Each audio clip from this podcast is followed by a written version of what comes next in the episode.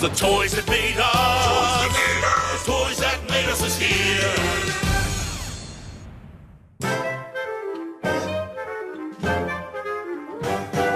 Olá, Nação Ranger, tudo bem com vocês? Centros de comando de número 35, estamos chegando aí no finalzinho de 2019. Sim. Rapaz, passou rápido esse ano. Passou voando, bicho. Antes de começar a falar dos recadinhos, apresentar o tema, queria agradecer a recepção é, do podcast anterior, podcast sobre as músicas. Recebemos muitas cartinhas, muita gente comentando nas redes sociais e dando risada do tostão de nossas vozes, né? Principalmente a Ana e o Fred, que cantam como ninguém. Cara, porque quando o assunto é música e Power Ranger, baixa aquele negócio, cara. Baixa o Stronger Than Before. Não adianta. Já estou cogitando aqui em fazer uma segunda parte. Não por agora, obviamente, um pouco mais pra frente, certo? Eu pensei que você ia falar que tava cogitando gravar um CD, nós três. Eu também. Eu pensei que você tava cogitando a gente cantar as músicas. Cara, a gente Bora devia fazer. fazer ó, um- Vamos fazer uma campanha. A gente tem que soltar uma hashtag, sei lá, Centro de Comando Musical. Hashtag Centro de Comando Musical. Em que. Só que aí não vai ser centro de comando, né? Não vai ser a gente falando, a gente vai cantar as nossas aberturas favoritas. E o Rafa edita isso. Olha o esparro que você tá colocando a gente, Mas tô rapaz. falando, ó. Olha o Eu canto Zell.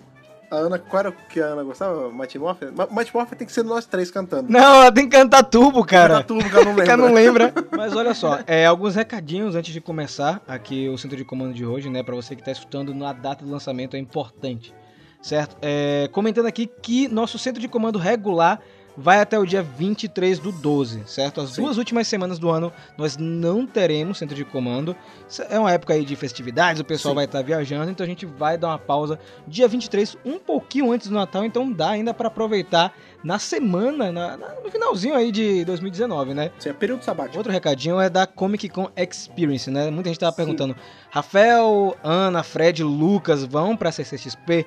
Bem, gente, esse ano só vai eu e a Ana, né? O Lucas não vai, via... não vai poder viajar, acho que o Fred também não conseguiu é, ir pra CCXP desse ano até a data de gravação. É, até então a gente não recebeu, não recebeu as credenciais aqui. Até então ainda nada. Mas caso a gente vá, eu aviso e a gente se vê lá. Então, é, sobre isso, né, sobre a nossa ida à CCXP, vai ter algum encontro de fãs do Mega Power Brasil? A gente quer fazer um encontro em algum dos quatro dias de evento. Vamos avisar no Twitter e no Instagram. Assim que a gente bolar alguma coisa, a gente não vai soltar nada agora. Eu sei que tá bem perto da Comic Con Experience, mas nós iremos analisar com calma para lançar a data certinha para vocês que vão pro evento. Seria interessante no domingo, domingo que tem o painel do David Ost às 13 horas e 30, né? Bem cedinho no Auditório Ultra. Então fiquem atentos em nossas redes sociais é, para qualquer outra novidade, qualquer outra informação sobre a Comic Con. O outro recadinho pra gente terminar os recadinhos de hoje é o seguinte. Vocês que não acompanham o Centro de Comando fielmente toda semana, pegam uma edição aqui, outra edição ali, acompanhem com mais frequência aqui o nosso podcast, né? Vocês estão sabendo das medidas do YouTube, né? Muita coisa vai mudar aí, a gente não sabe como será o futuro do Mega Power Brasil no canal. É verdade. É, ainda tá meio nebuloso, é tudo assim meio incerto, a gente não sabe o que vai acontecer de fato. A gente continua postando nossas coisas normais no canal, mas nós iremos dar uma atenção maior ao centro de comando em 2020. Então nós teremos reviews vindo, vindo para cá com mais frequência, review de quadrinho, review de Beast Morphers, dentre outras coisas. Então o centro de comando vai virar, é, como posso dizer, uma casa ainda maior para conteúdos relacionados a Power Rangers, né Fred? Sim, e pra isso, eu sempre lembro vocês, eu geralmente lembro no final, eu já vou lembrar no começo. Tenho certeza que vocês estão seguindo a gente nos nossos feeds, tanto RSS no seu agregador de preferência, quanto iTunes, quanto Google Podcast ou no Spotify, aonde você se sentir mais confortável. Assine a gente, siga a gente por lá para poder pegar todos os episódios aqui do Centro de Comando que saem na hora que saem, cara. Não podemos ficar aí dependendo muito do YouTube, então podcast é a nossa casa segura, lembre-se disso. E você que compartilha os episódios no Instagram, obrigado pela Sim. força, obrigado pelo apoio. Continuem compartilhando, porque isso ajuda a alcançar mais pessoas. Sério, esse lance do, do Instagram é muito legal, porque mais gente é, vem a saber o que é o Centro de Comando. Eu sei que muita gente ainda não conhece o podcast, o pessoal que tá mais vidrado ou no canal, e tem gente também que tá vidrada apenas na fanpage. Eu pego muita gente que ainda Verdade. tá só no Facebook, não tá nem no YouTube e nem no podcast. Gente, cuidado que o Facebook é outro lugar que pode cair muito em breve. Tá né? O Facebook aí tá mal das pernas. Agora vamos falar de coisa boa. Vamos falar de coisa boa que é muita cartinha, hein, Fred? Tinha essas cartinhas. Mas calma que a gente nem falou aí qual o tema que a gente Ah, é verdade, né? Volta, volta hoje. pro tema aí. dar uma resinha aí rapidinho antes da gente pegar as cartas. Eu sei que você tá empolgado. Rebobina a fita. Eu sei que você tá empolgado porque semana passada, infelizmente, não tivemos sessão de carta. Mas calme, porque agora esses dias, né? Vou rebobinando um pouquinho também o tempo. Estreou a terceira temporada daquela série documentário ali do Netflix, né? O The Toys That Made Us, ou Os Brinquedos que Marcaram Época, né? Foi em português. E qual foi a nossa surpresa? Que o segundo episódio dessa terceira temporada era falando justamente sobre Power Ranger. E a gente não podia deixar de vir aqui falar. Exatamente. Mas, já que a gente vai voltar um pouco no passado, nós iremos voltar ao passado naquela época onde as entidades verdes liam cartinhas nas suas piscinas radioativas. Todo mundo tinha uma naquela época, cara. To- Quando as entidades verdes dominavam a Terra. Tipo dinossauro, né? Quando os dinossauros. Exatamente. Vamos lá porque teve muita cartinha legal. Então vamos lá.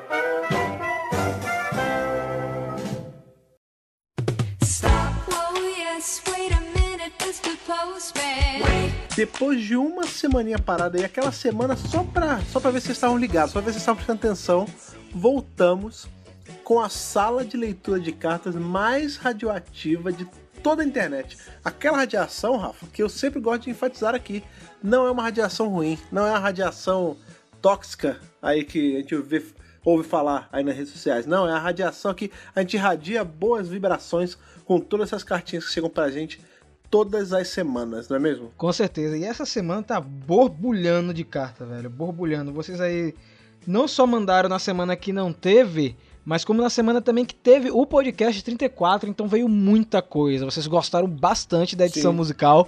Eu sei por conta das vozes aí de Fred e Diana, né? Grandes cantores, revelações e centro de comando. Rafa também, Rafa também. um pouco, um Cantou um pouquinho pouquinho. só, tá? Vamos puxar a primeira cartinha, Fred? Vamos lá? Vamos aí. Olá, meus parceiros do Mega Power Brasil. Meu nome é Pedro Moraes, tenho 21 anos, a mesma idade de Power Rangers no espaço. Meu Deus do céu. Você vê, esse cara então provavelmente acompanhou é, o sucesso de Power Rangers Samurai, Sim. quase 10 anos atrás, né? Ele não botou de onde veio, mas então, Pedro, depois manda outra cartinha pra, pra gente com a sua cidade, tá certo? Pra gente colocar aqui no Power Senso. Acompanho o canal há um tempo, mas fiquei feliz quando descobri o podcast. E fiquei mais feliz de descobrir que Fred Pavão, de outro podcast que acompanho desde 2015, também tem sua voz no time. Aliás, quando a Thaís vai participar? Podem fazer um crossover falando de como o Doctor Who é um tokusatsu britânico. Olha tá aí. vendo você? Eu sempre falo isso. Esse cara, ele é ouvinte do, da BRCast, ele sabe, né, cara? Quantas vezes eu não falo? Doctor Who nada mais é do que um tokusatsu britânico, cara. Tem que fazer, a Thaís tá devendo participar do centro de Tem comando. que rolar o crossover, ele botou aqui entre parênteses, né? Se os Slitten não, não são monstros de Tokusatsu, então não sei o que eles são. É Slitten que fala, Fred? Os Zilifin são, são aqueles. Os Lupeidos. Ah, nossa! Aqueles que tem o zíper na Nossa, testa. aqueles são bizarros, velho. Realmente, são monstros de Tokusatsu, isso aí. Tô falando, cara. Sou da geração TV Globinho e meus temas de abertura favoritos são de Força Animal e Dino Trovão. E voltei há pouco tempo à franquia por causa de Beast Morphers. E também sou fã dos Riders Zero One, Stanível, Aruto. Mas antes de ser fã de Power Rangers, Kamen Rider e Doctor Who, sou fã intenso de Transformers e sabia que a Hasbro ia fazer um bom trabalho com os Rangers. Olha que legal, finalmente alguém que é fã de Transformers aparecendo por aqui. Muito bom. Mas eu digo que não quero essa história de crossover. Porém, temo ser bem possível. A Hasbro tem nos quadrinhos um universo compartilhado com várias franquias de brinquedos. É, dela ou que ela adquiriu no melhor estilo Disney, como G.I. Joe, Micronautas, Mask, entre outros. E Power Rangers nada mais é do que uma franquia para vender brinquedos. Talvez a Hasbro queira inserir os Rangers nesse rolo todo. Mas enfim, só tenho a agradecer esse esforço que todos vocês fazem. Um abraço e até o próximo episódio. PS, foi Moffat que escreveu o final de Zio? É uma boa pergunta, cara. Talvez. Vai que o Moffat deu uma consultoria aí, né, cara? Pra deixar um pouco bagunçado? Pra dar aquele nó na mente, né? Pô, legal o Pedro aí que é fã do Doctor Who Brasil, né? Que é o, o site do Fred, o podcast do Fred, e também fã de Transformers aí, duas mídias bem legais também. E você que é fã de Transformers, manda a cartinha pra gente, pra gente saber como é que a Hasbro trabalha com Transformers, né? Vamos puxar a próxima cartinha aqui? Isso tá bem legal também. Puxa aí. Olá, meus amigos do Mega Power Brasil, sou de Arapongas, Paraná, tenho 26 anos e me chamo Stefano. Porém, sou muito conhecido pela maioria por Daichi. Foi um nome que sempre gostei e em meados de 2010 vi a abertura de Jungle Fury na TV e descobri que existia o Daishi. Acabei me embalando e usando como meu nome de palco. Olha aí. Caramba, peraí, mas ele era conhecido como Daishi antes dele ver o Daishi. de- Exatamente. de- Caramba, olha aí. Tá vendo aí? Sou músico e fiquei muito feliz com o podcast dessa semana, exatamente pelo fato de que minha primeira referência musical foi o tema de Mary Morphy, e Ron Worcman é um dos meus compositores favoritos. Cara, que legal. O cara é um gênio mesmo. Isso é muito bom. Minha vida inteira fui fanzaço de Power Rangers e fico feliz em saber que existem pessoas assim como eu aqui no Brasil. Tenho apenas a agradecer a vocês pelo ótimo trabalho com todas as mídias e conteúdo que é disponibilizado por vocês. Sou como Fred e não consigo trabalhar sem música ao longo do dia. Então o podcast acabou caindo como uma luva pra mim. Olha aí que maravilha. Aquilo que eu sempre falo, cara, no- por estar no Spotify ajuda muito, porque você consegue intercalar. Você tá ouvindo lá seu Santanazinho, tá ouvindo seu, seu Dire Straitzinho ali, aí, ah, vou ouvir um podcast agora. Aí escuta o podcast, depois volta pra uma música. É a melhor coisa que tem, cara. Vai e volta. pô. Também queria dizer que, assim como o Rafa, eu odeio essa infusão de Sandy Júnior e Power Rangers. Realmente odeio. É uma das Pare vergonhas alheias que mais corrói minha vida, meu Deus. com isso. Por que vocês estão fazendo isso, cara? Isso é sacrilégios aqui nesse podcast. É como se alguém estivesse comendo um prato de miojo e tomando um copo de leite. Parêntese, Nossa. analogias alimentícias de Fred. Enfim, gostaria de dizer também que componho e produzo músicas autorais, mas até o momento não lancei nenhuma. Tenho grandes planos para 2020 e espero que possamos nos encontrar na CCXP 2019. Caso vejam um Ranger verde desmorfado andando pelo evento carregando uma adaga do dragão e a Saba, falem comigo. Pensando bem, acho que sou mais o Lord Dragon pós eventos da Luz Branca. É, por isso que eu ia falar, se tá carregando os dois, a gente já fica meio ressabiado, né? Exatamente. Ainda mais com Compareci- Daishi no nome, né? É, é, vilão, é, realmente, agora você acabou se entregando, viu, Stefano? Na moral. Compareci nos anos anteriores, só não tenho foto com o Steve Cardenas, mas nem tem problema, pois não sou muito chegado no rock. Nossa! Não, Cadena é super gente boa, cara. Pô, ele é muito Uma gente boa. Super legal. E ele finaliza assim. E pra finalizar, gostaria de dizer que se algum dia precisarem de uma backtrack ou temática para o Mega Power Brasil, estou totalmente à disposição e faria com muito amor e carinho. Espero que continue fazendo esse trabalho maravilhoso e que o poder os proteja. PS, vou anexar alguma de minhas músicas não divulgadas caso se interessem em ouvir. Vamos escutar sim. Bom, bacana, cara. Legal. Aí, se um dia rolar a nossa, o nosso jogo de RPG gravado, a gente, po- o tema pode ser dele. Pô, verdade. Stefano, você vai ser convocado para a iniciativa Centro de Comando. Muito obrigado pelo carinho de verdade. Vamos escutar suas músicas. Fique tranquilo. Com certeza. Vamos agora puxar mais uma cartinha. Fala galera do Mega Power, tudo na paz? Aqui quem fala é o Everton, 34 anos, estudante de TI, porém querendo chutar para fazer arqueologia. Aí, ele, ele tem que usar aquela camisa, cara, do Somos Todos TI. Eu ia falar isso agora. Essa vai ser exclusiva aí, só para assinantes do Patreon do Mega Power. Morador da ilha do Governador Rio de Janeiro, porém nascido em Feira de Santana, Bahia. Olha aí, cara, aconteceu. Ele é um crossover. As profecias se cumpriram, Rafa. O crossover apareceu, ele, ele anda sob a terra. No cara que é do Rio e da Bahia ao mesmo tempo, gente. Olha aí, cara. Quem diria? Muito bom, parabéns, Everton, de verdade. E como bom brasileiro, também fiquei um tempo longe da franquia, muito por causa do pensamento de fã de Tokusatsu, que hoje vejo que não faz o menor sentido. Olha aí. Olha, a gente fala isso no, no review de hoje, aqui no podcast de hoje. Fica atento, Everton, até o final. Mas com o filme de 2017, acabei retornando e atualmente a defendo com unhas e dentes. Mas vamos falar do podcast sobre músicas. Vocês mencionaram que no Sentai ainda fazem músicas para tudo hoje. Do meu ponto de vista, muito disso é da venda de singles no Japão, que ainda é bem forte, por isso ainda lançam CDs, diferente do Ocidente, onde tudo é plataforma digital. Concordo bastante que deviam trabalhar um pouco mais isso, e até uma pena que não dão um foco maior. É até estranho porque Saban e Chick Levy trabalhavam com isso e muitas trilhas de desenho famosos são deles. Rafa mencionou o CD de Power Rangers o filme, e menciono que eu tenho ele até hoje, apesar de estar um pouco surrado.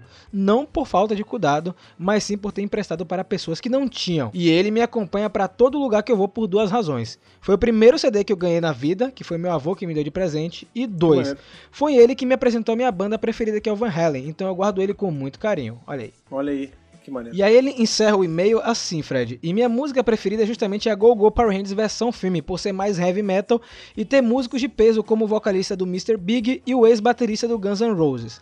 Bem, um abraço galera. Foi mal o e-mail grande, não foi grande assim, É, tá cara? E o poder é de vocês. Não, acho que isso é de outra série. Ele colocou.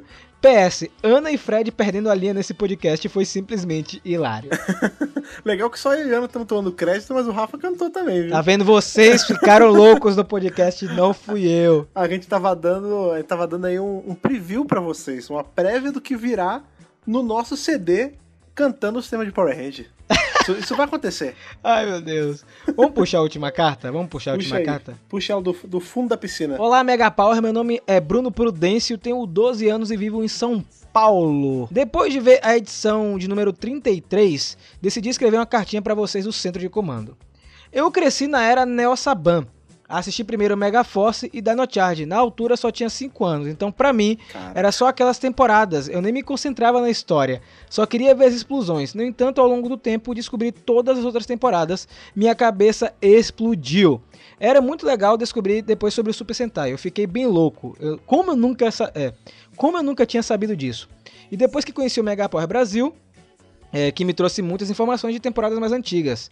Já assisti várias temporadas antigas: Espaço, Galáxia Perdida, Dino Trovão, SPD, RPM e Samurai. Samurai é antiga. É, é isso que eu tô pensando, cara. Cada palavra que você fala, os meus ossos doem mais. bem como muito Super Sentai e Kamen Rider. E também comecei a ouvir o centro de comando e é bem da hora. Nunca contem sobre isso, meus amigos, mas tenho ganha- ganhado grande coragem de lhe contar sobre essa minha ligação. Gosto muito de seu canal, hashtag Squad do Poder. Cara, esquece essa besteira. Largue mão. Largue mão, não tem isso de esconder. Tá, eu sei que realmente, é, quando a gente é muito novo, né? O pessoal gosta de pegar muito no pé da gente, porque a gente curte essas coisas. Mas não abandone sua paixão. Eu conheço muita gente que, por conta dessa repreensão que teve, né?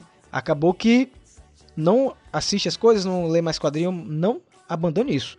O poder tá com você, né, não, Fred? É, cara, você tem que. Se apegue ao que você gosta, cara. A gente vai falar hoje no, no programa de hoje, a gente fala bastante isso sobre como o Rain Saban ele se apegou a essa coisa que ele gostava tanto.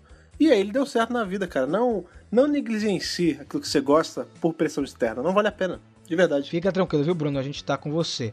E antes de encerrar aqui, é, eu vou comentar aqui rapidinho de uma cartinha que é, tá sendo frequente aqui, que nosso amigo Antonino, lá dos Estados Unidos, né? Essa cartinha já sabe o endereço de cabeça, ela vem andando sozinha. Ele mandou algumas fotos, eu vou botar na descrição aí do, do podcast, é, que ele comprou a versão deluxe do quadrinho Shattered Grid, né? Aquela edição grandona, Ah, sim. que é o compilado da saga inteira, né?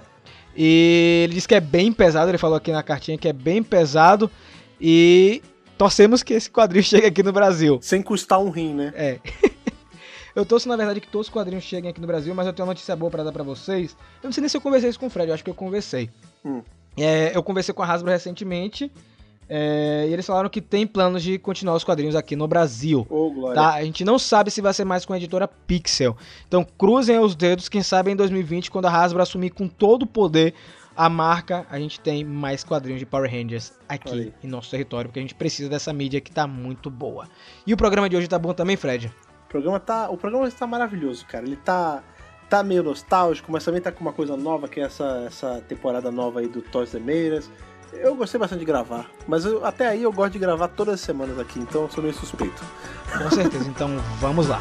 Bora.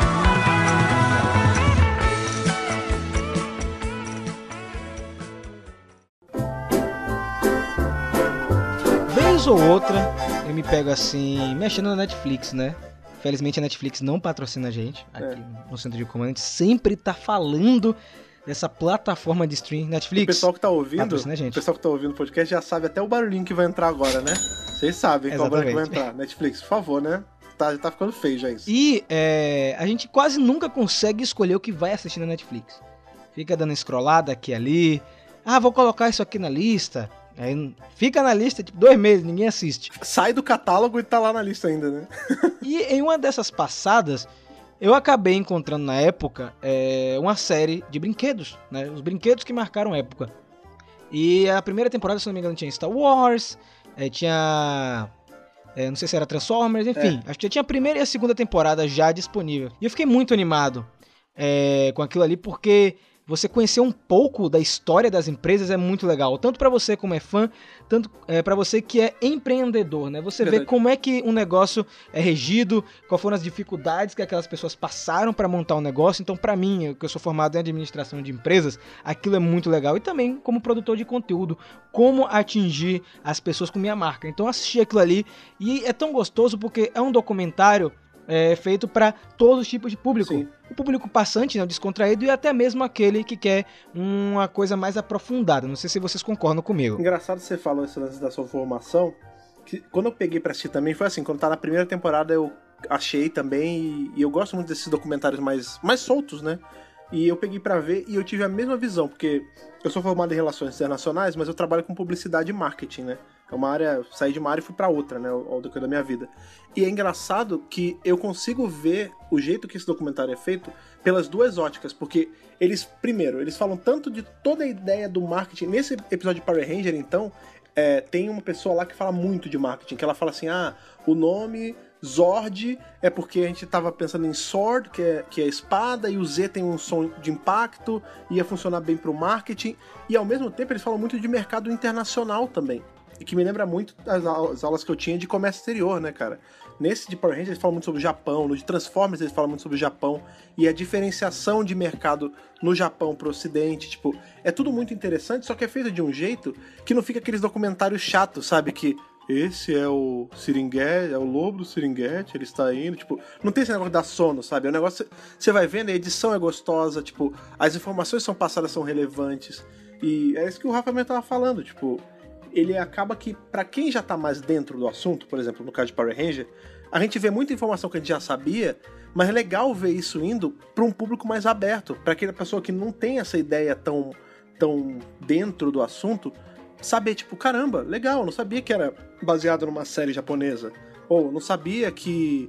é, não sei, que tinha participação da Marvel na criação lá atrás dos Tokusatsu. Tipo, é legal, sabe, você trazer luz pra esse assunto. Ou eu não sabia que Power Ranger foi o estouro nos anos 90, né? Pois é. Porque às vezes as pessoas esquecem esse fato. Que Power Ranger foi tipo um fenômeno nos Estados Unidos e no mundo Sim. depois. É, realmente, é, eu acho incrível documentários assim. Eu acho que enriquece, né? Todas as franquias. É, você traz. Ali você percebe que tem fãs. Eles vão atrás dos criadores, das pessoas que trabalharam na parte de produção de produto, é, marketing.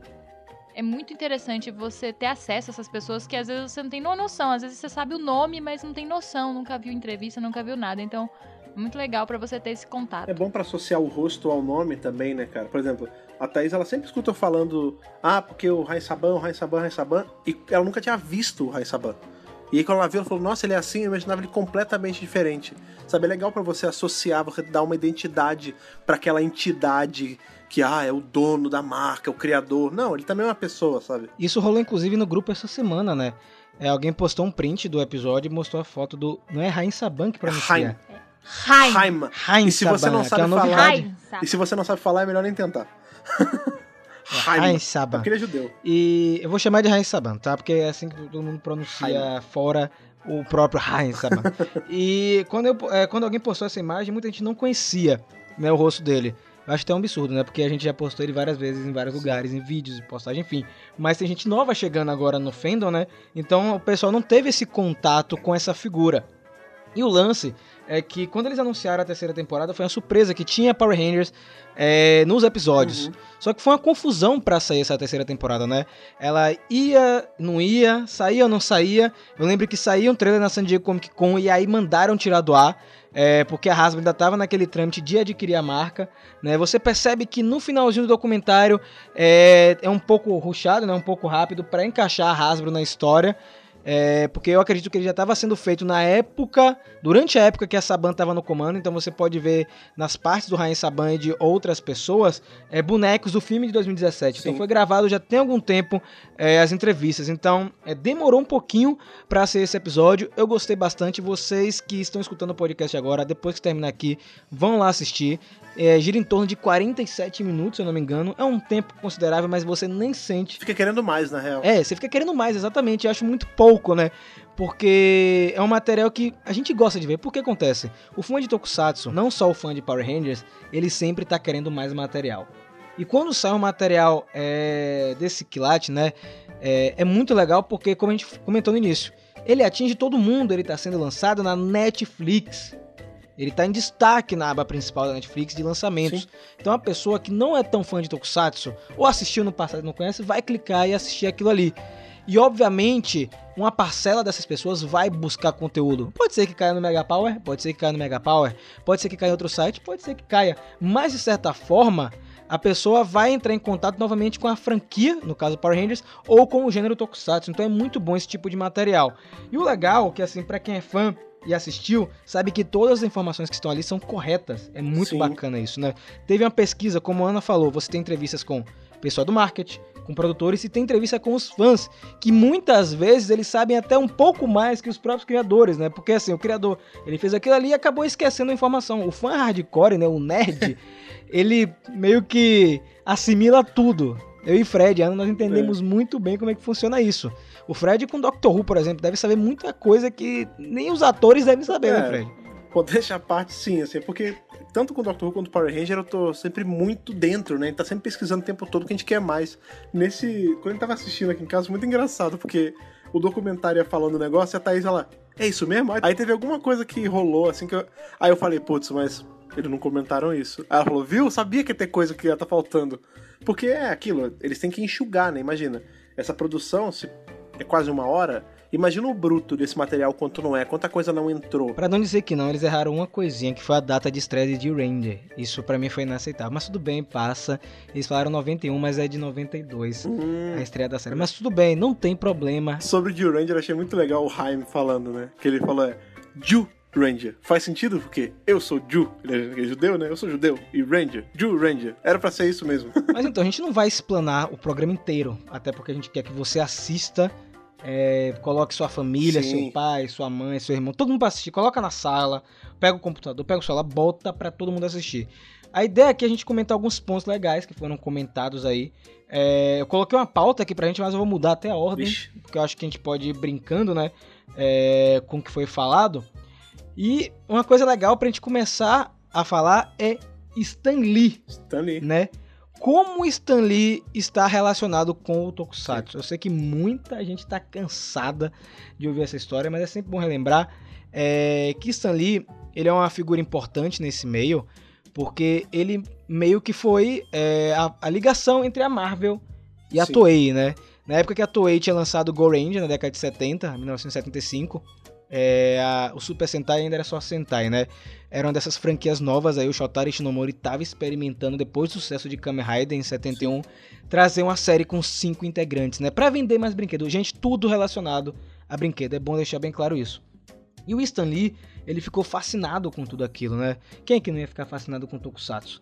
E aí veio a ideia de fazer um personagem dele, trazer um personagem ocidental para o mercado japonês, que é o Homem-Aranha japonês, né?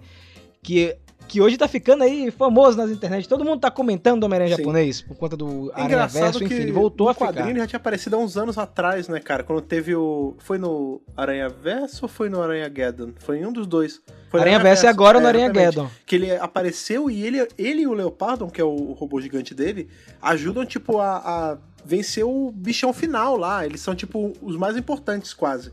E é legal, que eles falam que tem inclusive outros Homem-Aranha japoneses, né? Tem um que o traço é tudo em mangá. Só que as pessoas só se ligaram agora, né? Porque vai pro cinema. Aí tá todo mundo falando dele. E aí, é, por conta desse Homem-Aranha japonês, né, que fez um relativo sucesso lá no Japão e acabou depois de uns anos virando um ícone da cultura pop também, né? O pessoal gosta do Homem-Aranha É muito japonês. bom.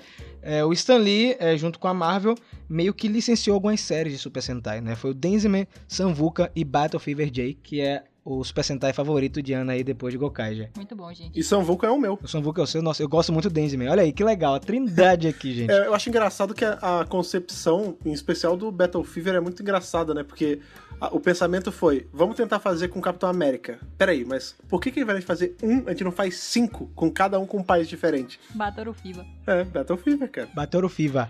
De- E é legal, ó. Ana, Battlefield, eu, Denjiman e Fred Samvuca. São três séries, assim, que são bem legais, é, que nosso ainda procura pra assistir. Elas são bem diferentes e, ao mesmo tempo, são parecidas em alguns detalhes. E elas, elas têm aquele elemento que passou a ser usado série após série, que são os robôs gigantes, né, os mechas. Só que aí o Stan Lee, ele ficou tão deslumbrado com aquilo que ele tentou trazer para o ocidente, né? Ele e uma moça chamada Margaret Loesch. Eles dois tentaram trazer Sam Vulcan pra cá. É bem diferente do, do que seria Power Rangers. Eles queriam dublar a série no ocidente, cortando algumas cenas mais pesadas, porque eles adoraram aquilo ali, eles acharam aquilo ali é, altamente vendável, né? Só que, gente, eu queria saber da opinião de vocês. Eles não conseguiram vender aquilo ali. Eu não sei porque as emissoras não acreditaram naquela época, mas talvez teria sido tudo muito diferente, né, Ana? Não, as emissoras não acreditaram nem na época que virou Power Rangers, né? A verdade é essa. As emissoras ocidentais olharam e falaram: Isto é ridículo, ninguém vai querer assistir isso. E só que a diferença é que o Stan Lee e a Margaret, ela, eles dois desistiram. A verdade, é- quer dizer, ela mais ou menos, né? Mas o Stan Lee desistiu. Porque não era o caminho dele, né, gente? A gente já sabe aí que o Stan Lee tinha outra missão na vida dele, que era construir todo o universo Marvel, basicamente. E enfim, e o, a diferença é que o Ryan, ele não desistiu, né? O cara focou, ele falou, não, isso vai dar certo, porque era pra dar certo e acabou, era pra dar certo na mão dele, porque senão, imagina, gente, tudo hoje de Power Rangers ia ser da Marvel. Que loucura. É muito louco porque essa a ideia de tipo, vamos pegar e já que a- os rostos não aparecem, vamos só jogar uma voz por cima. O Stan Lee e a Margaret Lee tiveram essa ideia lá atrás. Anos mais tarde, já lá no advento de Bioman e tudo mais, o Haim teve a mesma ideia e eles não tinham se conversado. Tipo, essa versão de avaliação ali do desse piloto de Sam Vulcan que nunca rolou, ficou ali interno dentro da Marvel, tipo, nunca saiu dali. E aí o Ryan, anos depois, fez a mesma ideia e ele veio se encontrar com quem? Com a Margaret Lish. Tipo, tava muito... Exatamente. O, o universo tava muito alinhado pra ser desse jeito mesmo. E aí você vê que ele em 84 tava lá no Japão de boa, zapeando na TV, né? e aí assistiu uma cena de Bioman, achou aquilo máximo, né? Ele sempre repete isso na- nas entrevistas. Inclusive, eu vou deixar aqui na descrição do podcast um vídeo onde nós falamos exatamente sobre essa adaptação que a gente vai Sim. comentar um pouquinho agora. Essa não adaptação, né? Quase adaptação, na verdade. E ele encontrou a Margaret pra tentar levar esse piloto do Bioman em 86. Só que também ele não foi aceito. É, ele teve todo um projeto envolvido. Eu, inclusive, comprei um folder desse- dessa, dessa adaptação no- na Amazon, né? Ah, Já mostrei, acho que no Instagram, é um folder do, do Bioman com o elenco que seria escolhido, tudo. O Mark da Cascos como o Ranger Vermelho. A gente teria o Alpha 1, que seria o robô dos Bioman. E essa adaptação acabou não rolando, né? Lá em 86. Então, já naquela época, a gente teria uma outra tentativa. Eu acho que seria muito diferente também do que seria hoje. Não ia se chamar Power Rangers, ia ser só Bioman. O folder deixa bem claro Sim. isso. É, eu gostaria que futuramente, quem sabe a Hasbro agora fizesse que nem a Disney, Star Wars já fez uma época também, ah, lançar um quadrinho e se, né? Ah. E aí trouxesse a adaptação de Bioman em quadrinho. Ia ser muito legal. Com Star Wars é muito bom, cara. Eles fizeram aquele... Era, foi uma graphic novel da época da Dark Horse que saiu, que era com o roteiro, é, com o roteiro original daquele The Star Wars, né? Que era completamente diferente, tipo, é bem legal. Só que aí, imagine, o Rain. Rain, Rain, eu vou chamar de Rain. Haim. O Rain. Haim. Vou chamar de Rain. O Rain, ele não conseguiu é, vender o produto. Só que o cara, gente, como diz Ana, ele perseverou. Ali ele foi até o fim, até encontrar Jill Ranger. Né? Jill Ranger estava sendo lançado lá no Japão. E curiosamente, quando ele trouxe para mostrar aqui para os executivos, foi no mesmo período de Jurassic Park. E eu não Sim. entendo porque na época ninguém, os executivos, fizeram essa associação para tentar vender o produto, porque fica bem claro, não só nesse documentário, como em todas as outras entrevistas, que ninguém estava interessado no produto. O pessoal tava morrendo de medo. Tem um- uma entrevista, eu vou deixar aqui no- na descrição, tá em inglês, é, que as pessoas, a- os, os canais, queriam que não exibisse, estavam implorando para não passar aquilo na TV, porque achava aquilo um absurdo. E o louco foi que só saiu porque a Margaret fez uma loucura. Eu achei uma loucura. Mas, assim, foi uma loucura que deu certo. Ela apostou a carreira dela nessa série e dividir os lucros com as emissoras, com os canais, gente. É, Ela escuro, mesma né? no documentário falou que isso nunca foi feito na história da televisão. Que você pegar, tipo, uma série e falar assim, não, o que sair de lucro, Eu, eu vou dividir com vocês. É, era isso Cara, ou não passar, né? insano. Eu achei insano. Tipo, coisas que, por exemplo, eu não sabia sobre isso. Foi uma informação que veio no documentário que eu literalmente nunca tinha ouvido falar. E eu achei assim, velho, é uma estratégia de marketing é muito, muito louca. Arriscadaça. Mas é engraçado, a gente vê nessa. Não só nesse episódio, em todos os episódios desse Story The Meiras, a gente vê que é, essas franquias que deram muito certo, né? Aí é exemplo, Transformers, é, Power Ranger, ou até de coisas que não tem franquia aqui, quer dizer, tem franquia hoje em dia, tipo Lego, né? Que era uma coisa e foi virando essa coisa gigante que é hoje. Todas elas tiveram algum ponto de loucura, assim, do tipo, por exemplo, na mesma pegada de vou dividir o meu lucro independente de quanto for. Sabe, todos eles arriscaram, assim, deram um baita tiro no escuro e deu certo. Eu acho que tem meio isso também, né, cara? É, a gente fala muito sobre, ah, não, porque o mercado tava aquecido, por exemplo, ah, o, todo mundo queria coisas com dinossauro nos anos 90, aí veio Power Ranger que era dinossauro. Mas a real é que isso vai dar certo. Por quê? Porque era pra dar certo, cara. Tipo, tava na hora certa, no lugar certo, feito do jeito certo com as pessoas certas, sabe? E não mostra na- nesse documentário, mostra nessa entrevista, que eu vou botar aqui na descrição, só frisando de novo, que eles fizeram exibições de testes para é, vários investidores, né? E ninguém gostou daquilo. E aí no documentário mostra quando eles mostraram para o público, público é importante, que são as crianças, todo mundo gostou. Ali que era o verdadeiro termômetro, né? É, o pessoal mais adulto não entendeu como aquilo ia dar certo. Até porque aquilo nunca tinha sido é, transmitido por lá, né? Você trazer um tokusatsu e ocidentalizar ele.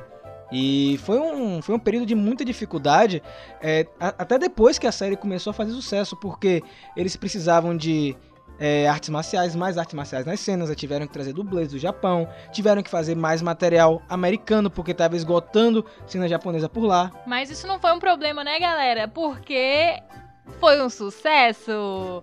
A Margaret falou que eles dividiram com as emissoras casa de milhão. Imagina aí quanto foi que lucrou Power Ranger, gente, nesses anos 90. Imagina, trazer dublê do Japão, filmar mais cenas é custo. Ah, mas gente, os brinquedos de Power Ranger estão esgotando nas lives, o povo, as mães estão brigando. Me dá esse Megazord aqui agora! Sabe um negócio que Tipo- eu vi, que eu não sabia, que eu fiquei pasmo? O lance do trânsito. Vocês viram? Não sei quantos quilômetros de trânsito de pais loucos querendo comprar brinquedos de Power Ranger. Tipo, eu olhei e falei, meu Deus, isso é, é- é um absurdo, imagina isso. Imagina a, a via principal aí da Bahia, sei lá, ou a Avenida Paulista, ou a, Pre- a Presidente Vargas travada, com pais loucos berrando querendo bonecos de Power Ranger hoje em dia, saca? É isso que você fala, né? É, o boom de Power Rangers, a gente tem uma noção, mas quando a gente vê como é que realmente foi, ele é maior do que a gente pensava. Imagine você parar uma avenida, uma rua, por causa de brinquedo, gente. Tem algumas cenas no documentário, trechos de gente no mercado louco, jogando assim no carrinho, comprando um bocado de coisa. Então, foi um sucesso. Eu sei que teve outra coisa também que foi cortada, mas isso aí é porque pouco a gente comenta. Mas teve um live show de Power Rangers de Mary Morphin na época, também um Sim. show de palco, que fez muito sucesso e esgotou os ingressos muito rápido e o lugar ficou socado de gente.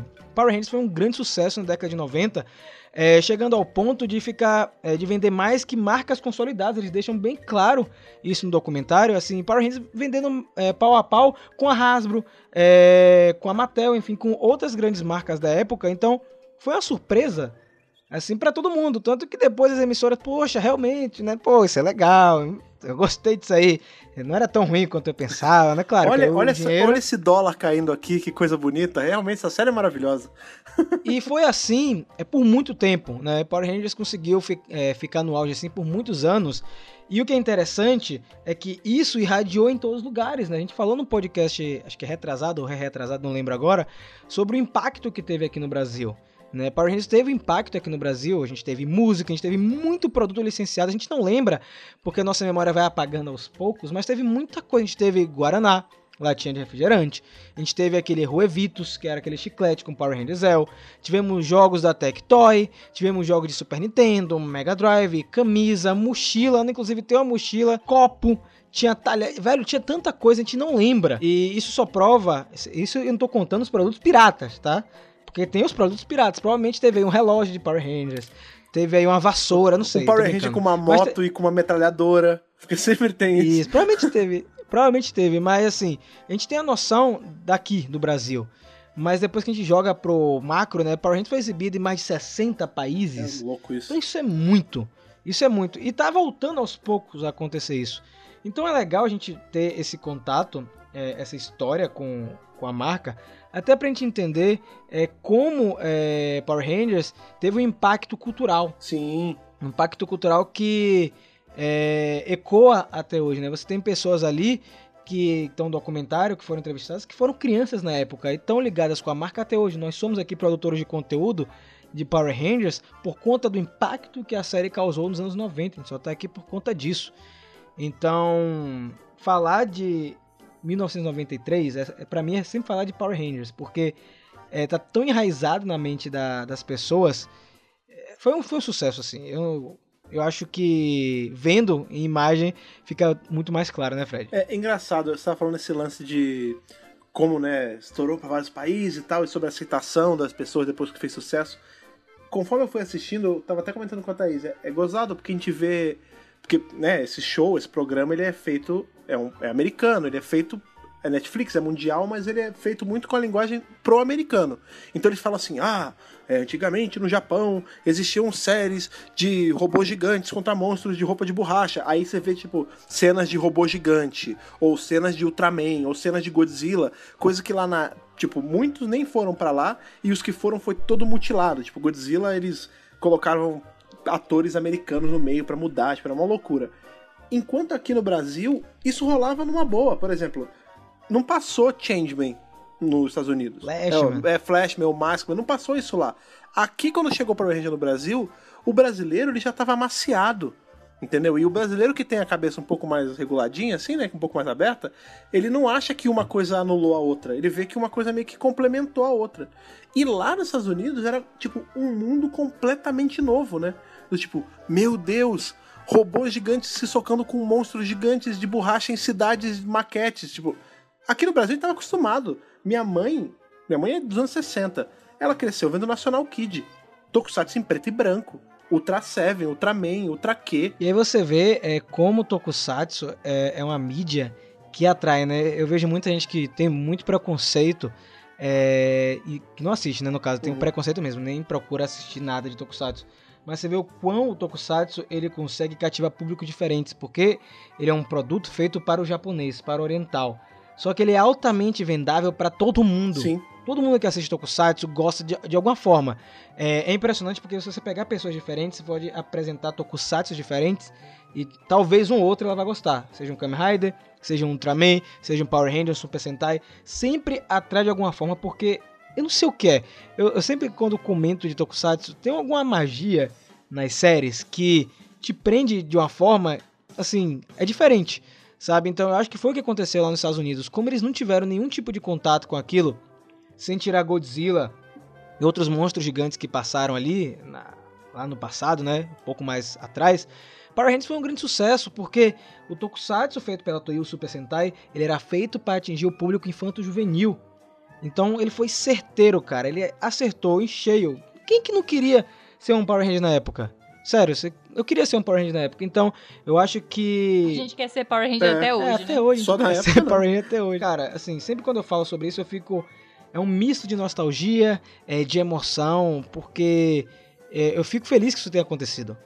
Sério. Eu, assim, eu gostei de que Stan Lee teve sua chance, o Ryan Saban teve sua chance na década de 80, mas eu não sei se nesses dois períodos a gente teria o mesmo impacto anos depois, como foi com o Mighty Morphin Power Rangers.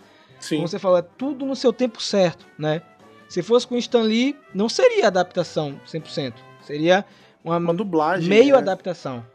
Velho, é muito louco porque quando a gente para pra pensar em Stan Lee, é tipo Stan Lee, entendeu?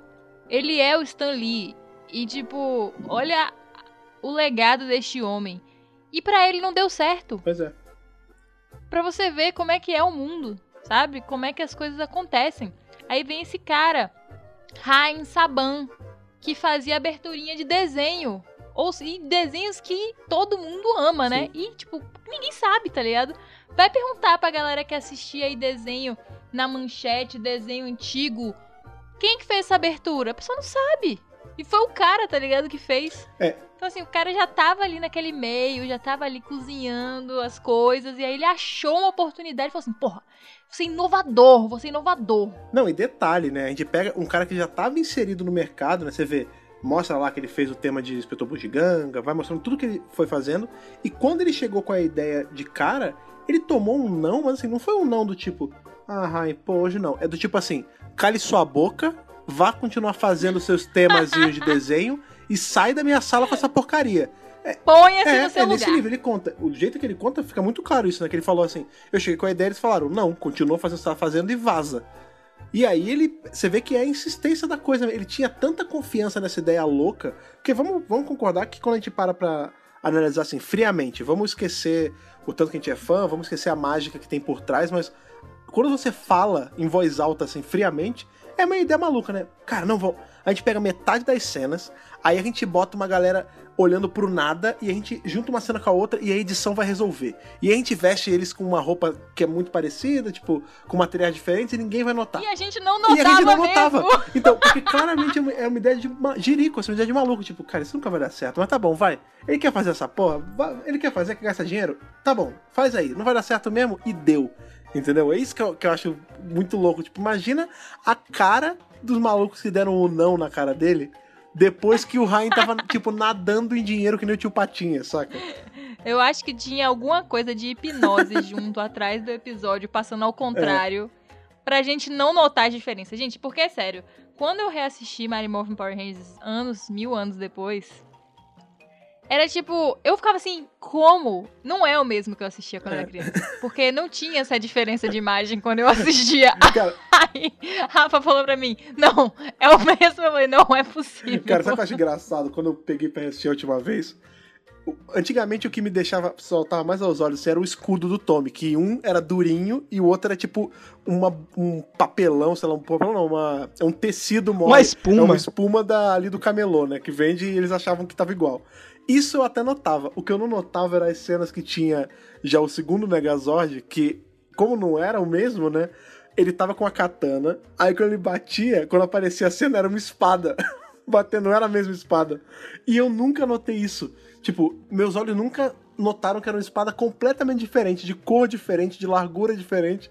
E aí hoje em dia, quando a gente vê. Você tinha um olhar aguçado Não, eu não- isso eu não notava. Tipo, Você chegou a ver o menininho japonês atrás do monstro do Andy, gigante, e aquilo ali foi bizarro demais, cara, depois é, que isso eu eu nunca vi. não. Cara, Velho, não, mas en- entenda. É tipo assim, você ainda tem um olhar aguçado. Ah, eu percebia o escudo do Tommy diferente. Eu pensei- não, Velho, perceber depois de eu velho. não percebia. eu não percebia nada, nada. Tipo, a cena fica totalmente É. saturada. Fica, a O é qualidade outro, de né? imagem muda totalmente. Os, os cortes são Cara, horrorosos. o- aquele, eu não sei qual é o nome desse negócio. Quando você fez a, a- o cosplay de Rafa, que tem aquela parte, aquela gola branca. Saca? No japonês ela é tipo justinha ao pescoço. Aí chega no americano, é uma espumona, parece um colar cervical, cara. Exatamente. Agora você falou desse lance dele ter sido chutado, né? Uma das coisas que mais me chamaram a atenção nesse documentário foi os, os executivos da Toei da época falando, nossa, ele era um cara que realmente estava apaixonado por aquilo ali. E aí entra um dos pontos mais legais pra mim de todo, todo esse programa, é que os japoneses adoram tudo o que aconteceu. Né? Não só pela grana, mas tipo, você percebe ali que eles gostaram da paixão do Saban pelo Tokusatsu, pelo Super Sentai. Inclusive até fala isso, né? Eu me apaixonei por ver a paixão dele. Tipo, quando ele chegou, ele era muito barulhento, porque o japonês ele é muito fechado, né? A maioria deles é muito regradinho, tudo é, é ali nos conformes. Aí chega o judeu, loucão, falando alto. A gente vê, né, nas entrevistas dele, ele fala altão, ele gesticula pra caramba. Aí ele, ele chega, um cara todo barulhento, todo fora do- dos costumes. Eu já não gostei dele. Só que eu vi esse, esse amor que ele tinha pela nossa cultura e eu comecei a gostar dele. Tipo, é, é muito legal, né? O cara, ele conseguiu um contrato vitalício de Power Ranger com paixão, gente. Com amor. Aí a pessoa olha pra mim e fala assim: Isso aí que você tá fazendo trabalhar com conteúdo por amor não vai dar em nada, não. Filho, olha isso aí. Pois é. Tem que ser igual esse cara, não pode desistir e tem que continuar amando o que faz. Porque, sinceramente, na fala daquele japonês da Toei, ficou claro que eles venderam a marca deles porque o cara, tipo, era completamente apaixonado. Foi isso. Porque, imagina quantas pessoas devem ter tentado, gente. Sério mesmo. Você acha que Haim foi o único que tentou? Não deve É. ter sido, não. Mas foi o único que conseguiu. E eu achei incrível aquilo na hora que o cara falou. Eu fiquei, meu Deus, gente, que loucura, tá ligado? Tipo, ele jogou a cartada mais improvável. Tipo assim, eu quero porque eu achei muito legal. Aí o cara, pô, tudo bem. É muito legal que a- o jeito que o documentário é feito, isso eu- de longe isso foi o que eu achei mais bacana. Ele é feito muito num lugar de respeito, assim, tudo é feito com muito carinho, tipo, você vê que quando eles falam, tem o, o cara que é o designer de produto, né, que ele fala, ah, é, o- até hoje eu penso que o produto que eu criei aqui, por mais que tenha que ter ganhado algumas modificações, né, tipo, a adaga tinha que ser um pouco menos pontiaguda e tal, mas ele estava na casa de crianças do outro lado do mundo, e eu fico muito feliz com isso Ia falar isso, Isso- agora. eu fui vendo essas coisas, assim, e esses detalhes pequenos que meio que fizeram ficar meio aquecido por dentro, vendo, tipo, pô, legal, eles fizeram. Você vê que tem ali, tem dedicação nisso que eles estão fazendo, sabe? Essa, o respeito da forma que eles estão contando isso. A hora que eles chamam, que eles falam do Stan Lee, um pouquinho antes eles estão falando do Shotari Timori, e eles falam, ó, esse cara, ele é o Stan Lee japonês. Eles não falam assim de, ah, ele é só um cara que fez aí meia dúzia de mangá e também fez. Não, eles falam, tipo, com baita respeito. Tipo, ó, esse cara fez isso, isso e isso. A importância é por causa disso, disso disso. E, e todos esses. Um, milhão de variantes que casaram e, e fizeram Power Rangers dar certo. Sabe, eles não desmereceram nenhum dos caras que eram entrevistados expostos ali como, como esse modelo do episódio. E aí você vê, né, é, no geral, todo mundo ali adorava aquilo, adora aquilo na verdade, não tem picuinha nem nada. E assim, eu sempre quando vejo um documentário desse, desse porte, né, porque eu já vi outras entrevistas Sim. aqui e ali, em convenções, no YouTube, e aí você volta para a esfera das comunidades de fãs, né, principalmente aqui no É. Brasil, e você vê como existe uma- um problema, né, uma rixa entre os fãs, aí isso não presta, isso destrói, os japoneses não gostam das versões americanas, né? É, o brasileiro achando que sabe é, como o japonês se porta diante da marca. E aí você vê que é completamente diferente. E como eu já tenho contato com muita gente de fora, inclusive lá do Japão, já perguntei para alguns amigos meus e colegas que moram no Japão como é que eles enxergam Power Rangers por lá. E eles enxergam da melhor maneira possível. É o produto deles fora do Oriente. É o produto deles ocidentalizado para o mundo inteiro. Eles se divertem com aquilo. É, porque no final das contas, você acaba pegando o Tokusatsu e espalhando gente. Por mais que você queira dizer que Power Rangers não é Tokusatsu, eu sinto muito de dizer, é Tokusatsu, cara. Tem tudo de Tokusatsu ali. Só tem personagens ocidentais no lugar de personagens orientais. Ponto. Mas a alma tá ali, você tem pirotecnia, você tem maquete, você tem modelismo, você tem trajes coloridos, você tem faísca, você tem tudo ali. Você tem um modelo, a alma do Tokusatsu. E só foi por isso que os caras da Toei também aceitaram, porque eles sabiam que Rain Saban ia preservar o produto deles. Por mais que tivesse as mudanças, ele ia preservar.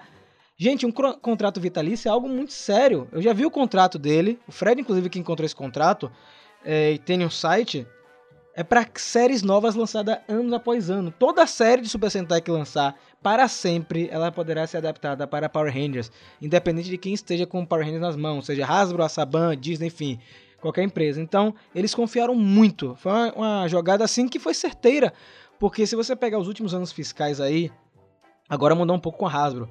Mas a Bandai, quando ela fazia a apuração do ano fiscal, juntava Super Sentai com Power Rangers. Então eles ganhavam lucro dos dois lados. É importante para eles que vendam produtos. Eu sei que de alguma maneira a Toei e a Bandai devem estar ganhando alguma coisa com a Hasbro. Ah, sim, porque é adaptação, né? Pelo menos uma porcentagem por estar adaptando o GoBuster eles têm. Nem que seja tipo, ah, a cada X% de venda de produto que seja do- da adaptação de GoBuster tem que vir pra gente também. Isso sem dúvida. E vou lhe dizer uma coisa: se em algum momento eles estivessem insatisfeitos, a gente ia saber disso. Eles iam tentar romper o contrato e fazer alguma ação judicial, mas eles não romperam nunca esse contrato. A gente tá com um contrato com quase três décadas aí rolando. Então, é, isso comprova que Power Rangers fez sucesso na época e continua fazendo sucesso É até muito hoje. engraçado. Tem uma hora no, né, no documentário que eles contam assim: ah, é. Houveram épocas de mudança, aí conta sobre a Disney, né? Quando a Disney. Lembrando que a Disney não comprou Power Ranger, ela comprou a Fox e tudo que era da Fox foi com Power Ranger, Power, foi pra Disney e com Power Ranger era passado na Fox, enfim, tudo isso você já sabe, a gente já comentou várias vezes. E aí conta lá que teve, foi um ano, foi uma época assim que foi mais ou menos, pro público geral e tal. E aí, quando volta pra, pra Saban, aparece o Ryan falando: Eu fui lá pra comprar e só eu queria comprar. Aí eu comprei. De novo, o cara acreditando sozinho né, na coisa e deu super certo de novo. Não, e o melhor de tudo, ele vendeu pra Disney, tipo, ele ganhou um dinheirão, Uhum. né? Porque a Disney comprou, tipo, um canal inteiro, foi uma bolada e tal. E aí ele comprou a marca dele de volta, tipo, por um terço É, do E valor. depois vendeu por Tipo- bi, né? Aí quando conta, aí, aí o narrador fala assim o negócio, ah, e a gente sabe que Power Rangers sempre estará seguro na mão da, da Saban e da, da Bandai, aí ele fala, não, não, agora é, é Hasbro. Aí o negócio, o quê? Aí aparece, Ryan Saban vende marca por não sei quantos bilhões. tipo, é uma, a maior margem de lucro do universo, né, cara? E aí, voltando aí pra que você falou da Disney, você vê como é louco, né? A- Aquilo que a gente sempre bate na tecla, né? O pessoal sempre fala, ah, queria que a Disney comprasse de volta a marca. Gente, a Disney não ligava tanto pra Power Rangers assim. Era só mais uma marca que eles compraram junto com a Fox Kids. Tanto que os bonecos que saíram na época, vocês viram, eram bonecos assim bem inferiores da época da década de 90. E quando volta pra Saban em 2011, né? Fez o sucesso, estourou o Samurai. Eles, essa parte eles meio que pincelam bem rapidinho É. no programa pra finalizar e falar da Hasbro.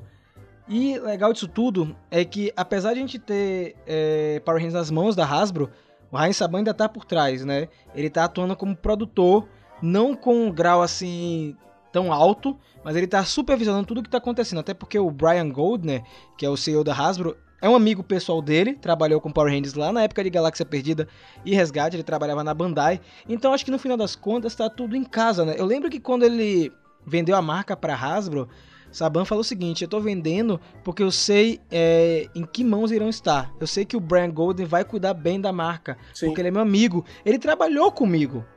Ele sabe como é que pode fazer a marca ficar ainda maior, né? Então vamos torcer aí que esse sucesso da década de 90 ele se repita. Eu acho que hoje é um pouco complicado a gente ter esse boom gigantesco, né? Até porque a gente está dividindo a atenção com várias marcas poderosíssimas no mercado, né? A Marvel aí com a hegemonia incrível.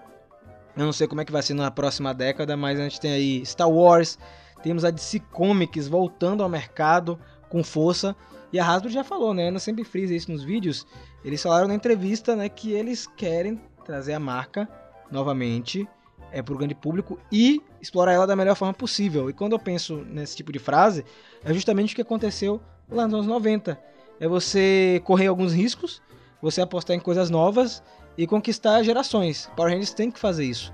Conquistar geração por geração para, enfim, vender mais que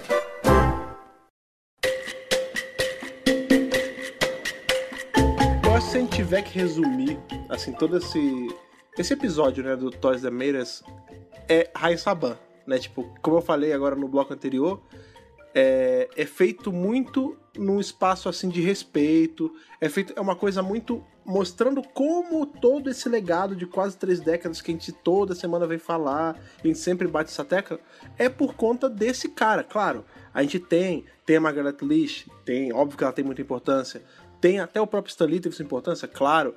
Todo mundo ali, como eu falei, teve seu grau de importância. Mas se não fosse esse homem, esse visionário, esse judeu loucão que foi lá gesticulando, falou que nem um doido pros japoneses, a gente não estaria aqui, entendeu? Se não fosse essas ideias, tipo, de tirar o coelho da cartola, sabe? Não, bota essa cena com essa cena, faz esse bem bolado que vai dar certo. Não tinha venda de brinquedo, não tinha venda de camisa, não tinha venda de nada, entendeu? Tipo, é, é esse legado do Haim que fica ao final do, do episódio, assim, que eu senti. Eu não sei vocês. Não, com certeza. Eu acho que é, é uma história ali que se você tirar toda a parte de Power Rangers e colocar, sei lá, qualquer produto que o cara pegasse na mão dele, é mais assim, sabe, uma história de para você se inspirar de uma pessoa que trabalha com coisas que ele acredita e que ele faz dar certo. Mesmo com o mundo inteiro dizendo pra ele, olha, então, não vai dar. Isso aí você não vai conseguir vender, não vai dar certo, é ridículo. E eu- ele falando assim, não, mas só eu tô vendo isso aqui que vai dar certo. Então, assim, é claro que ele teve a Margaret, né? Que ela, ela acreditou nele. Ela já tinha visto lá com o Stan Lee, depois viu com ele, acreditou na ideia duas vezes. E é isso, é a gente se cercar de pessoas que acreditam no nosso projeto e levar pra frente. Eu saí assim, no mínimo inspirada desse episódio, sabe? Porque a gente trabalha diretamente com a marca e ou com outros projetos também né, laterais, mas que tem a ver com, com esse mesmo tipo de produção. E você é pra se inspirar mesmo, porque a gente vive muito isso, né? De você ter ideia, de você dar um passo e aí não dá certo, ou não acreditarem em você e, pô, tá aí. A gente tá aqui trabalhando com uma franquia de um cara louco, gesticulando que é, conseguiu comprar a franquia de japoneses por amor e sabe, sabe fazer negócio, sabe trabalhar com, com coisa nova. Então, assim, eu saí muito é, muito mais feliz e muito mais ligada com ele mesmo, com Rain Saban, porque é, a gente conhece pouco, né? Tem pouco contato com essa figura. O nome dele não tá na calçada da fama à toa, né? Então, o Rain Saban ele é importante em várias, várias esferas. É, a gente sempre fala de Power Rangers, mas várias animações aí que marcaram a infância de muita gente. He-Man, Inspetor Bugiganga, né? She-Ra, ele estava envolvido nisso tudo aí. Então, ele de certa forma, para mim é um dos pilares da cultura pop. Assim, dos milhares de pilares que nós temos, ele é um desses pilares. É, ele que conseguiu, como a Ana falou, bem aí, com a paixão, é, transformar um produto em uma franquia muito maior do que talvez as pessoas na época imaginavam. Então acho que o legado que ele deixa, ele não morreu ainda, né? Que ele está deixando, né? É que tá deixando é de você acreditar nos seus sonhos. Ele sempre fala isso. Ele é uma pessoa muito assim, como pode dizer, que encoraja as pessoas, sempre com frases de efeito. Você nunca vê uma entrevista dele com ele desanimado, ele sempre tá rindo, brincando. Então, é, ele passa essa ideia jovial para todo mundo que tá assistindo ou lendo a entrevista dele. Então, no mínimo você assistir esse episódio. Os outros também são muito bons, tá, gente? Não tô diminuindo nenhum dos outros. Eu tô falando mais desse porque é Power Rangers. Mas esse episódio, no mínimo, assim, encorajador e pode ajudar você a dar start nos seus projetos, a ajudar outras pessoas e entender de uma vez por todas que Power Rangers não é uma cópia, que não é algo descarado, que o Rain Saban entrou no, no escritório da Toei e roubou as fitas de Ranger, como muita fitas. gente aí acha, né? O pessoal acha que ele entrou lá e roubou as fitas, levou para os Estados Unidos e fez a adaptação. Não, gente. Não é só o aval da Toei. O pessoal fala, ah, eu só vou respeitar ele porque tem um aval da Toei. Não, pô. Respeite porque foi um projeto construído pelas duas partes.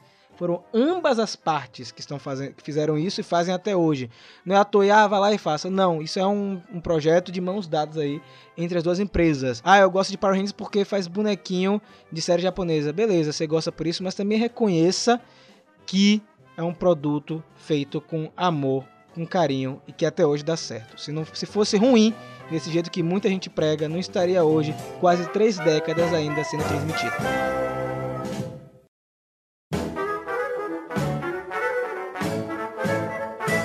E chegamos aí a mais um final de podcast, mais um final de centro de comando. Centro de comando esse que a gente veio aqui pra papear sobre, sobre essa série tão bacana aí, que é o The Toys The Meiras, cara. A gente falou bastante aí sobre, óbvio, esse episódio de Power Ranger, mas a gente recomenda a série como um todo, cara. Se você gosta de Tartaruga Ninja, gosta de Transformers, gosta de, de Pequeno Pônei, Star tem Wars. Pra todos, Star Wars, cara. Tem pra todos os gostos. Inclusive, ainda estou esperando um episódio de Doctor Who. Tem muito brinquedo de Doctor Who que eles poderiam falar também, quem sabe na quarta temporada. Mas a gente recomenda, por mais que Netflix ainda não esteja pagando a gente, vão lá, assistam. eh, Depois que vocês escutarem aqui o nosso centro de comando, vão lá e assistam. É legal vocês terem aí a, a percepção de vocês desse, desse produto aí, desse episódio que a gente veio falar hoje. E depois que vocês assistirem aí, ou caso vocês já tenham assistido, vocês sabem o que vocês têm que fazer. Mandar aquela cartinha pra gente. Manda aquela cartinha pra gente, cara. Manda aquele seu sua carta eletrônica radioativa pra nossa caixa de e-mails pra gente poder ler, cair aqui na piscina atômica e a gente comentar o que você achou desse episódio de Toys da Meiras. E pra isso, como é que você faz mesmo, Ana? Gente, pra chegar essa cartinha radioativa pingando aqui, muito fácil. O e-mail é megapowerbrasil.gmail.com é, No assunto você coloca a edição do podcast que você está se referindo e no corpo do e-mail você coloca o seu nome, sua idade e de onde você está falando para ajudar no Power Senso. E não esquece, viu, gente? Porque tem gente que tá mandando cartinha sem dizer de onde é, quantos anos. Não pode. Bota aí pra gente saber, pra gente ler. A gente às vezes acha uns conterrâneos aqui no meio das cartinhas. E estamos esperando aí a mensagem de vocês. Exatamente. E o que você faz também para se comunicar com a gente fora nossas cartas radioativas, radiação, essa que eu sempre gosto de lembrar que é a radiação do bem, não é essa toxicidade que a gente vê pela internet, é a radiação do amor que a gente tem aqui. Para você se comunicar com a gente além dos e-mails, você pode vir nas nossas redes sociais também, que o Rafa vai lembrar pra gente aí quais são e o que você tem que fazer. Galera, vai lá no Facebook, no Twitter e principalmente no Instagram. Tudo arroba Megapower Brasil. Você que tá perguntando, ah, cadê aquela notícia? Cadê aquela informação? Vai lá no Instagram. Tá rolando muita coisa bacana lá agora, conteúdo diferente, tá tendo curiosidades, vídeos, entre outras coisas. Queremos chegar a 10 mil seguidores por lá para ativar umas ferramentas bem bacanas e, é claro, ter conteúdo extra aqui no podcast e também no canal. Lembrando aí, já que você falou de canal, não esqueça, por mais que a plataforma esteja levemente ruindo, não esqueça de assinar a gente lá. Temos aí sempre Rafa e Ana aparecendo lá, trazendo notícias, trazendo review de quadriana. Tá agora fazendo a- o review dos quadrinhos da Power Ranger Rosa, estava todo mundo pedindo há um tempão. Então não deixe de ir lá e se inscrever no canal do YouTube, youtube.com.br megapowerbrasil. E também não deixe de visitar o nosso site que é www.megapowerbrasil.com Outra coisa que você também faz para ficar sempre aí alinhado com a gente é você assinar aí um dos nossos feeds, cara. Independente de qual você prefere usar, se você prefere usar o RSS para assinar no seu agregador favorito, se você prefere o iTunes, o Google Podcast ou o Spotify, não importa, escolha o seu favorito, comece a seguir por lá para receber o seu de comando quentinho ali saído do forno no momento em que ele é postado, certo? Com certeza, muito obrigado mais uma vez pela sua audiência. Não esqueça de seguir todos esses passos que nós falamos aqui no finalzinho do programa. E é isso, nos vemos na próxima segunda-feira e que o poder o proteja. Eu acho legal que eles, no jeito que eles contam isso na. Ixi, peraí que fugiu o linha de raciocínio, peraí. Ah, tá falando da datação. Caralho, fugiu total o que eu ia falar, no meio da frase. Fred foi contaminado por mim. Quer que eu fale? Nossa, peraí, calma aí, não precisa lembrar que, que era importante. Peraí. Eu acho que se a gente tiver. De lado. Oh, como é? Vá, vá lá. Eu acho que se a gente tiver. Não, eu tenho que, a gente Ô, sempre Cristo. deixa de lado. Tá. vá, vá, vá, vá. Um, dois, Bota três, isso no erro. cala a boca. Bota isso no erro, por favor. Tá, peraí. Eu acho que se a gente tiver que resumir. porque, olha que filho da mãe. Parou? Pode? Pode. Quer aparecer mais na cena pós-crédito, Rafa? Me fala que eu boto. Vai botando pós-crédito, vai lá.